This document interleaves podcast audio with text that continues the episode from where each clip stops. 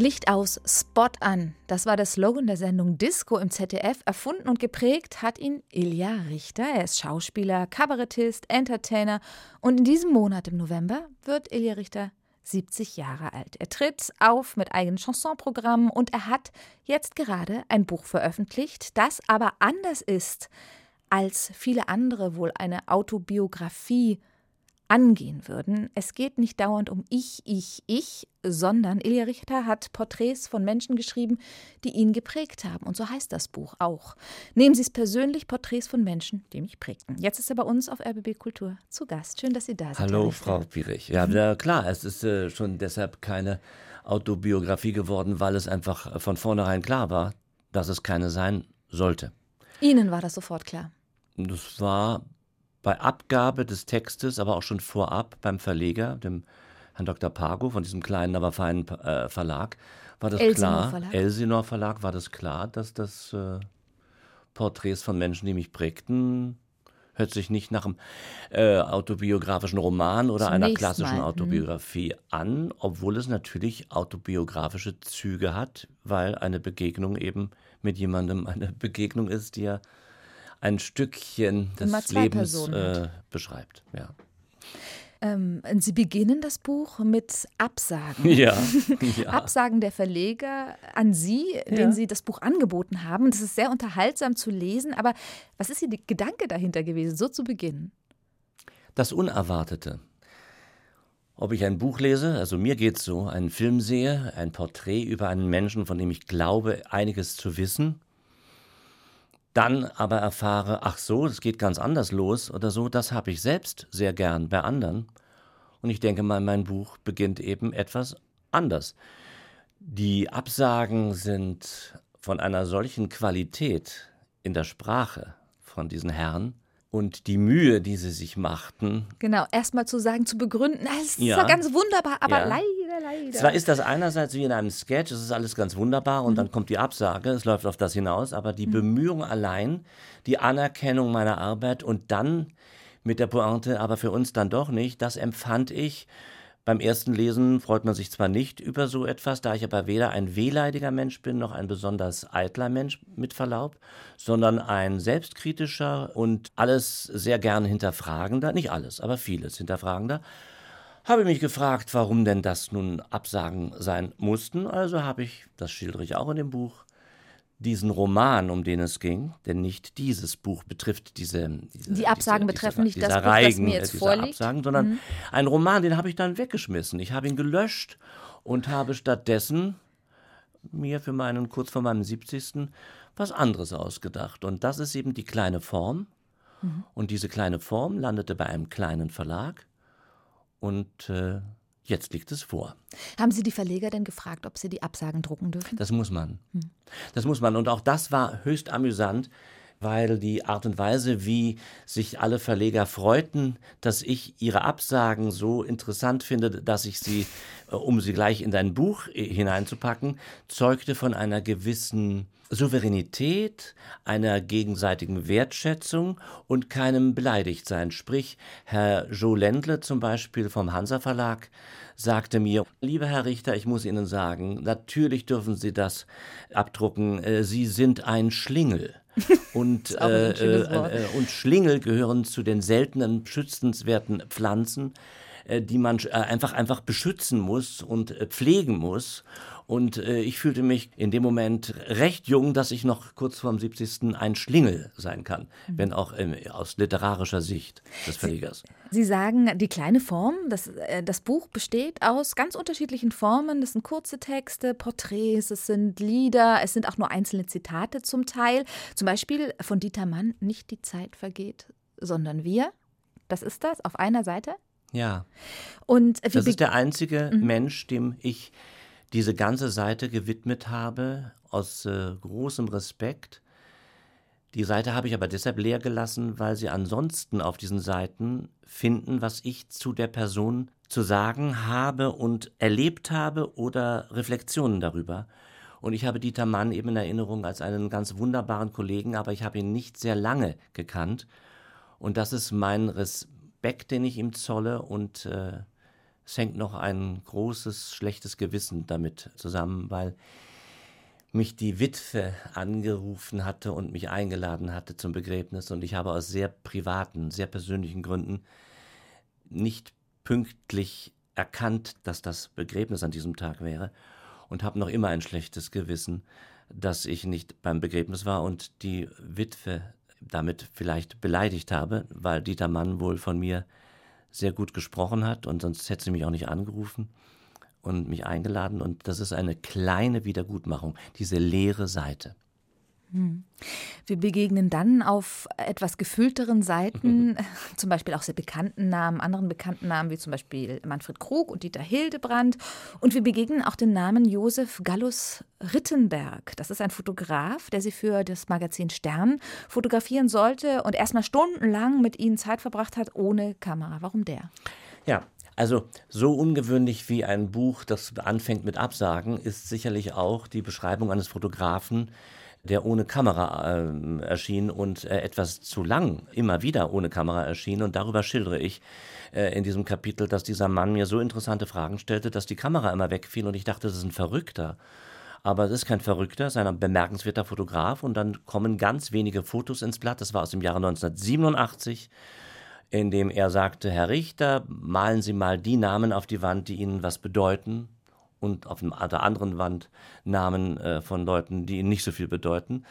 Und das sind so qualitativ, finde ich, äh, tolle Fotos, auch von, von der Idee her, dass ich diese wenigen Fotos hineingenommen habe und gleichzeitig meinen Respekt auch diesem Rittenberg gezollt habe, auch für seinen Humor, äh, mhm. ohne Kamera zu erscheinen. Meine Mutter sagte damals 87, ja, also der ist sicherlich verrückt, aber mein Gott, der kommt vom Sternmagazin. Was hast du anderes erwartet? Ein Magazin, äh, das die Tagebücher von Hitler äh, veröffentlicht hat. Also, äh, du komm, lass ihn mal machen. Deine Show ist aus, deine neue Promotion beginnt. Lass ihn machen. So, und als erster Name, den Sie aufgeschrieben haben, auf diese Tafel, dieses Foto haben Sie im Buch auch abgedruckt, ja. ist der Name eines polnischen Kinderarztes. Mhm. Dr. Korczak, ja. Dr. Korczak, ja. Dr. Korczak ging mit den Kindern ins Gas, weil er sie als Leiter des jüdischen Waisenhauses nicht allein lassen wollte, sprich er hatte ihnen ja versprochen, sie nicht allein zu lassen, und er hätte nicht, zumindest zu diesem Zeitpunkt, nicht mit ihnen ins Gas gehen müssen. Und um es kurz zu machen, ich schildere eben mit diesem Namen auch eine Geschichte mit einem Taxifahrer vorab auf dem Weg zu diesem Fototermin mit dem Fotografen, der erstmal keine Kamera hatte. Und da kommt es zu einem sehr zynischen Dialog zwischen dem Taxifahrer und mir, der keinen Respekt vor diesem Dr. Korczak hat. Wie hat Sie das geprägt, von dieser Handlung des Kinderarztes zu hören, der mit den Kindern sich hat umbringen lassen? Da, wissen Sie, das, das trage ich nun schon seit Jahrzehnten mit mir rum und das mhm. damals war ja 1987, war das für mich schon eine alte Geschichte. Ich kannte das einfach als Erzählung und ich wusste um die Bedeutung des Pädagogen äh, Korczak. Er war ja nicht nur ein Kinderarzt, er war auch ein großartiger Kinderbuchautor und äh, er ist für mich eine so unglaubliche Persönlichkeit nicht kennengelernt, wie sollte ich auch, aber andererseits ist mir der Name tief im Herzen. Also es gibt ja auch eine Dr. Korczak Gesellschaft und so weiter. In Ihrem Buch schreiben Sie auch über Wolfgang Amadeus Mozart, dem widmen Sie ein, eine Seite. Und zwar geht es darum, dass man sich in Anbetracht Mozarts, also im Spiegel Mozarts, immer nur ausschließlich als mittelmäßig empfinden kann. Sie schreiben, ich darf jetzt hier zitieren, was ich im Halse habe, ist mein Neid auf Mozart, stiller Begleiter menschlicher Durchschnittlichkeit. Das ist ein guter Anfang, um seine eigene Mittelmäßigkeit an einem Genie abzuarbeiten, an Mozarts, privat. Schauen Sie nur, wie er da sitzt, der Mozart. Vulgärer Witzbold, wenn die Musik schweigt. Redende Musiker sind meist eine Enttäuschung, weil sie den ganzen Abend nicht zu Wort kommen. Da platzt es dann aus ihnen heraus. Und dann beschreiben sie den Mozart, der allzu menschlich, normal, sehr vulgär auch sich nach einem Konzert in der Kneipe benimmt. Er will da seine Mehlspeis futtern und den Arsch der Kellnerin. Ja, genau. Zwei Fragen schließen sich mir an. Woher kommt diese Einschätzung von Ihnen von Musikern, dass sie eben meist eine Enttäuschung sind, wenn sie reden, weil sie den ganzen Abend nicht zu Wort kommen? Sie sind nur bedingt eine Enttäuschung, weil man Großes erwartet, weil Sie Großes äh, gerade gespielt haben. Sie sind mir menschlich äußerst sympathisch. Das ist keine Absage an Musiker, weil sie eben auch die für mich große Bewunderung, so, so durchschnittlich wie du und ich mit Verlaub Dinge sagen und oft auch sehr gerne vulgär sind. Mir ist das nicht unsympathisch, sondern das ist befreiend, weil ich glaube, dass wenn man die ganze Zeit ein Instrument vor der Fresse hat oder unausgesetzt schweigen muss, dann will man sich entladen. Und deshalb war der Mozart in seiner privaten Art und Weise, was ich so aus den Briefen entnehme, einfach schlichten Gemüts. Und dann setzt er sich hin und komponiert und ist genial. Ist das nicht ärgerlich? In mir ist Mozart deshalb so sympathisch, weil diese beiden Kontraste, die machen's. Deshalb habe ich das auch geschrieben über den eigenen Neid. Mhm. Damit hat sich jetzt meine zweite Frage erübrigt. Gleich reden wir weiter mit Ilja Richter auf RBB Kultur. Und jetzt hören wir einen Mozart. Der war 17, als er dieses geschrieben hat.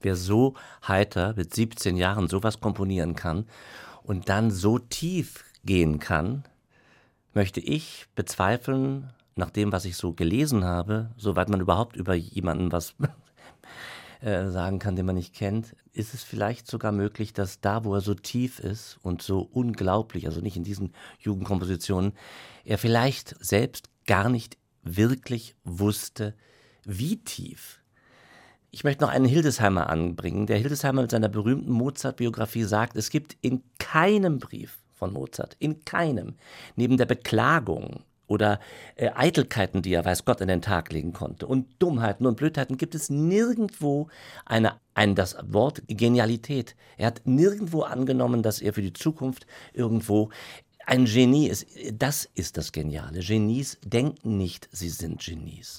Das sagt unser Gast heute auf RBB Kultur, Ilja Richter. Und wir haben gerade das Presto aus Mozarts Divertimento in F-Dur gehört mit hm. dem Quatuor Modigliani. Hm. Und wir hatten extra kein Klavierstück ausgewählt, denn Sie schreiben in Ihrem Buch, bis zur Pubertät habe ich meiner Mutter geglaubt, dass ich Mozart sei. Dann schenkte mir mein Vater ein Klavier, dann ging es bergab. Aber beim Fernsehen ging es dafür bald bergauf bei Ihnen, oder?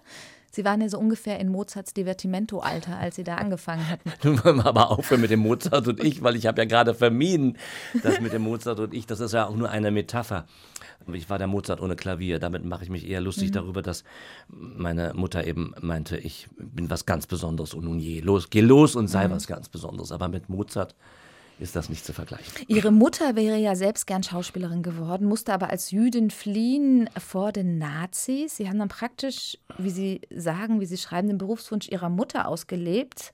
Ähm, welchen Beruf, welche Menschen bewundern Sie, haben Ihre Hochachtung? Was hätten Sie vielleicht mal sonst gewählt als Beruf? Also ich vermute, ich vermute, wenn nicht dieser starke Druck da gewesen wäre und dieses Fördern des Schauspielerischen und so schon mit neun Jahren, da habe ich auch das erste Mal auf der Bühne gestanden im Renaissance-Theater, dann nehme ich an, dass ich wahrscheinlich eher ein Schreibender geworden wäre. Weil das Schreiben für mich, auch wenn ich erst jetzt nach zehn Jahren mal wieder ein Buch rausgebracht habe, ich lasse mhm. mir viel Zeit, aber das Schreiben ist für mich so selbstverständlich wie, wie das Zähneputzen. Ilja Richter ist unser Gast auf RBB Kultur in einer guten Dreiviertelstunde. Gegen 18.10 Uhr kommt die Schauspielerin und Regisseurin Adriana Alteras zu uns ah, ins Studio. Tatsächlich. Der widmen Sie auch einem Kapitel in Ihrem mhm. Buch. Was verbindet Sie beide? Ihre Frechheit, ihre wunderbare Begabung, inszenatorisch als auch komödiantisch. Und es verbindet mich mit ihr, dass sie äh, so vieles schon gesagt hat, wo ich sagte, Adriana ganz deiner Meinung, aber was sie dann in der jüdischen Allgemeinen gesagt hat über die neuen Besetzungs- beinahe hätte ich gesagt, Gesetze, Schwule spielen nur noch Schwule, Juden dürfen nur noch Juden spielen, Schwarze dürfen nur noch Schwarze spielen, Weiße, die sich schwarz angemalt vor die Kamera betreten, sind gleich Rassisten. Das alles bringt sie in einem Artikel so toll auf den Punkt, dass das nämlich alles Unsinn ist, sondern nur daraufhin, nur darauf ankommt, ob man gut ist, ob man kein Rassist ist, sondern etwas macht, etwas Kunst produziert und nicht Kunstgewerbe. Deshalb ist der Text da drin. Das ist eine Frau, die bringt immer alles auf den Punkt. Ich werde Sie grüßen von ja, Ihnen mit unbedingt. Ihrer Erlaubnis. Unbedingt. Diese Kritik an der Gesellschaft, am Fernsehbetrieb, am Journalismus und auch andere gibt es en passant im Buch. Nehmen Sie es persönlich, Porträts von Menschen, die mich prägten, so heißt es. Erschienen ist es im November im Elsinor Verlag und in diesem Monat wird Ilja Richter auch noch 70 Jahre alt. Und am 21. November feiere ich nicht meinen Geburtstag, der ist erst am 24., aber mir ist viel wichtiger diese musikalische Buchpräsentation im Schiller Theater. Da nämlich singe ich, tanze ich und spiele ich das Buch und mein Gast ist Henning Fenske und am Klavier ist Harry Ermer. Wir freuen uns. Danke für Ihren Besuch heute auf RBB Kultur. Hat mich sehr gefreut. Dankeschön.